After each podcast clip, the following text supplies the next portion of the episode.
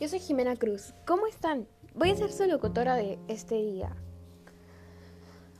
En este microprograma vamos a abordar el tema de coronavirus, hablando de gráficos, estadísticas, las medidas impuestas por el gobierno, sus causas y muchas cosas más. En estos minutos les hablaré sobre cómo las matemáticas se relacionan con el coronavirus. Al hacer este proyecto puedes sacar varias conclusiones. Mientras más infectados haya, es más probable que se aumenten cada vez más, pues en el Perú el día 7 de abril se dio un número muy alto de infectados y a la semana siguiente ya habían 7.076 infectados más. Si no hubiéramos tomado medidas drásticas como la cuarentena obligatoria, habría más infectados. Puedo fundamentar esto ya que tenemos de ejemplo al país Estados Unidos, país que no tomó medidas a tiempo y ahora es el país con más infectados. Podemos decir que 2 de 10 pacientes con el virus pueden recuperarse, ya que cuando el número de infectados llegó al millón, ya habían 200.000 pacientes libres del coronavirus. Ahora les hablaré de por qué las empresas, el gobierno y todos nos vemos afectados por el bajo dinero que se gana por la falta de economía. Ya que nos debemos quedar en casa, varios empleados de diferentes empresas se han visto afectados. Al no poder trabajar, el rendimiento de los resultados que tienen no es el mismo, lo que puede hacer que sean despedidos y la tasa de desempleo suba. Al quedarse sin trabajadores, las empresas caen y el número mensual que ganaban no es el mismo. Como podemos notar en los gráficos que encontramos en internet o periódicos, la curva cae, lo que significa que el dinero que se gana es poco a comparación que antes. Cada empresa tiene que darle una parte de ganancia al gobierno, y al no tener ese producto, el gobierno también se ve afectado. Además de esto, al prohibir los viajes al Perú para que nadie se contagie, se pierde lo que se ganaba en los vuelos. Puedo concluir que no salir de casa nos afecta mucho a todos, por una parte, pero viéndolo de otra forma, hacemos esto por nuestro bienestar, para que nuestra salud no se vea afectada, y, y también lo hacemos por los demás, porque si salimos, habrían más infectados y ellos saldrían dañados.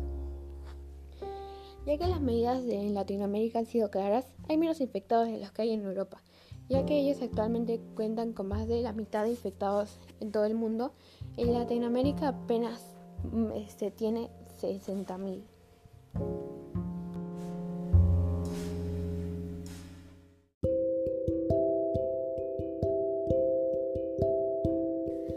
Yo sé que puede ser muy duro para todos nosotros, que no haya no haya dinero, que no podamos tener el mismo rendimiento que tenemos en la escuela o en el trabajo, que hasta mm, tengamos muchas dudas sobre lo que pasará.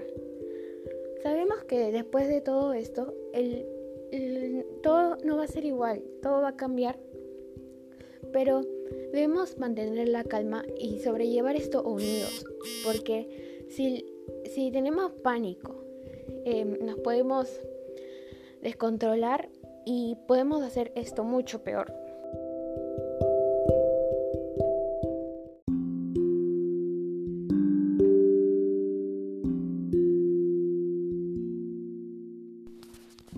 Para finalizar, puedo decir que las matemáticas son muy esenciales en nuestras vidas. Ellas nos ayudan a informarnos sobre los, los infectados que hay actualmente, sobre cómo podemos mejorar, de qué acciones hacen que muchas personas se perjudiquen. Principalmente las matemáticas nos hacen reflexionar sobre todo lo que está pasando. Así que puedo concluir que las matemáticas son muy importantes.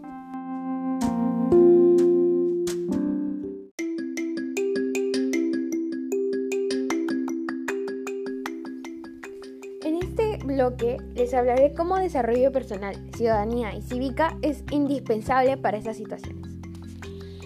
El gobierno ha impuesto varias medidas desde que el número de infectados alcanzó aproximadamente a 50 personas. El presidente Martín Vizcarra hizo esto ya que notó que otros países que tomaron medidas después de sobrepasar ya los mil infectados se encontraban mal, por ejemplo, Italia, España o China. Esta decisión fue muy inteligente ya que si hubiéramos tomado medidas tarde, tendríamos muchos más infectados de los que actualmente hay. Las medidas al principio de la cuarentena fue, obviamente, la cuarentena y el toque de queda. Sobre la cuarentena obligatoria, implica que nadie puede salir a menos de que cumplas un rol indispensable para el servicio de la comunidad, como los médicos, bomberos o policías. También puedes salir si necesitas comprar comida, necesitas ayuda o es una emergencia. Nadie puede salir sin guantes y mascarillas. Sobre el toque de queda, es que nadie puede salir a partir de las 8 y si lo haces te van a multar. Luego de esto, las cifras seguían y seguían creciendo, por lo que se añadió una nueva medida. Las mujeres salen los martes, jueves y sábados y los hombres salen los lunes, miércoles y viernes. Nadie puede salir los domingos a excepción de que sea una emergencia. La pregunta es, ¿el pueblo peruano ha estado acatando esas medidas correctamente? La respuesta es que más o menos. Solo una parte de la población obedeció al gobierno. En las noticias podemos apreciar de que, existen varias personas que no cumplen con estas normas. Y no son pocas, pues hay más personas multadas que personas infectadas con el coronavirus. Se sabe que la cuarentena nos afecta a todos, pero primero, primero que todo es nuestra salud. Primero que todo es nuestro bienestar y cómo nos encontramos. Tenemos que tener en claro esto, ya que es una situación que tenemos que sobrellevar unidos y con calma. Muchas personas tienen la incertidumbre de cómo obtendrán recursos si, que, si es que ellos no, pueden salir a trabajar. Sin embargo, hay dos artículos que tienen que ver con esto. Los artículos 72 y 76 de eh, las normas peruanas nos dicen que la ley puede, solo por razón de seguridad nacional, establecer temporalmente restricciones y prohibiciones específicas para la adquisición, posesión, explotación y transferencias de determinados bienes. Y el artículo 76 dice, las obras y la adquisición de suministros con utilización de fondos o recursos públicos se ejecutan obligatoriamente por contrata y licitación pública, así como también la adquisición o la enajenación de bienes. El gobierno ya ha cumplido con estas leyes. Ha dado un bono de 380 soles a personas sin recursos para sobrevivir durante la cuarentena. Si es necesario, se les dará más dinero los próximos días si es que la cuarentena se aplaza.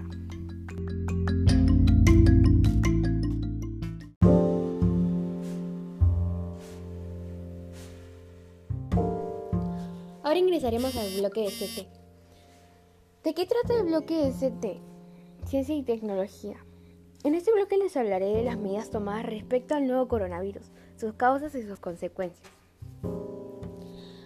Todas estas medidas son para preservar nuestra salud. Puede que nos privemos de una buena experiencia, como ir a un concierto, disfrutar con buenos amigos o visitar a nuestros familiares. Sin embargo, privarnos de todo esto hace que ellos y todos nosotros no corramos el peligro de ser infectados. Entonces, sabiendo esto, podemos responder la pregunta, ¿En qué medida es importante aplicar mecanismos de prevención ante el coronavirus para preservar nuestra salud y defender la vida? La respuesta es que en gran medida, pues si no se hubiera impuesto todo esto, muchas personas estarían infectadas. Este virus es un gran problema para todos. Como sabemos, muchas personas han perdido, sus trabajos, y otras ya no pueden ver a sus familias y los estudiantes no pueden tener clases presenciales. Si reflexionamos todo esto, podemos concluir que todo esto es necesario para que nosotros y todas las personas que conocemos no estén expuestas al virus, pues este es muy contagioso. Hasta el día de hoy, hay más de 20.000 infectados en todo el Perú, según el diario El País. Hay más de 3 millones de infectados en todo el mundo, 888.000 recuperados y 200.000 muertes, según BBC News Mundo. Si no hubiéramos tomado estas medidas tan drásticas, probablemente habría más de 10 millones de infectados y por lo tanto más muertes.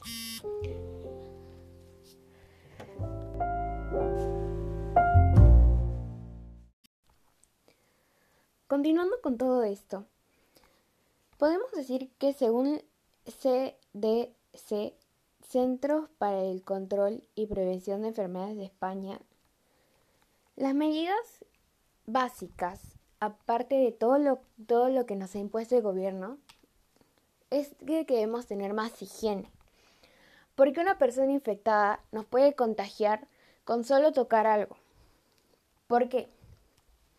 Bueno, este virus se transmite por, por los fluidos corporales. Puede ser el sudor, la saliva, etc. Eh, el virus está en las manos, está en la cara, está en todo el cuerpo de la persona infectada. Entonces, ¿qué pasa cuando una persona infectada toca algo y luego tú lo tocas? Pues este, se sabe que una persona promedio se toca la cara más de 20 veces al día. Entonces, al tocar algo infectado y luego tocarse la cara, este, se automáticamente ya es una persona infectada. ¿Por qué? Porque el virus es súper contagioso. Y cuando toca la piel, se adhiere a esta y luego va justamente a donde tiene que ir, es decir, a... El virus va directamente a el ARN celular, es decir, que destruye las células.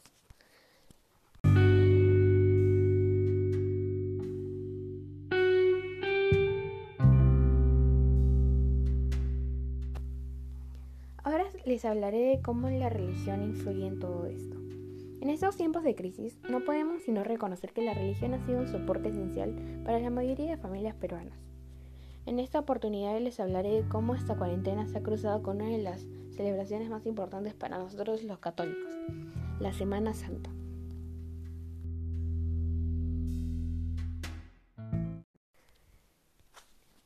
En primer lugar, sabemos que la mayoría de peruanos creemos en Dios y solemos celebrar la Semana Santa de una manera muy, muy especial. Muchos de nosotros visitamos a nuestras familias en provincia o en el extranjero. En provincia usualmente se hacen grandes fiestas que reúnen a varias personas en la intención de celebrar la resurrección de Jesucristo. Sin embargo, con la llegada del nuevo coronavirus, estas celebraciones no se han podido realizar para que el número de contagios no aumente. ¿Por qué? Bueno, lo que pasa es que al haber celebraciones tan grandes, que familias se reúnen, familias de más de cinco personas, familias muy grandes. En otros países puede ser de que una de esas personas esté infectada y al contagiar a un familiar o a un amigo, con ese amigo o familiar contagia a su familiar o otro amigo. Y así se va expandiendo la epidemia. Porque eso es una epidemia, una enfermedad que es súper contagiosa y no podemos tomarnos la broma. El Papa le ha pedido a Dios que detuviera la epidemia el 18 de marzo y ha estado rezando por nosotros. También otorgó la indulgencia plenaria por la epidemia. En otras palabras, es que perdonó todos los pecados. ¿Qué podemos hacer como familias católicas? Es la pregunta que muchos se hacen. Podemos escuchar las misas del Papa por sitios web o también podemos rezar por las personas que están infectadas por este nuevo coronavirus. Podemos rezar y esperar que nadie más se contagie y este virus acabe pronto. Podemos rezar también por la gente que está que ya ha ido al cielo debido a este coronavirus. Hay demasiados casos de personas muy inocentes que han ido al cielo debido a esto.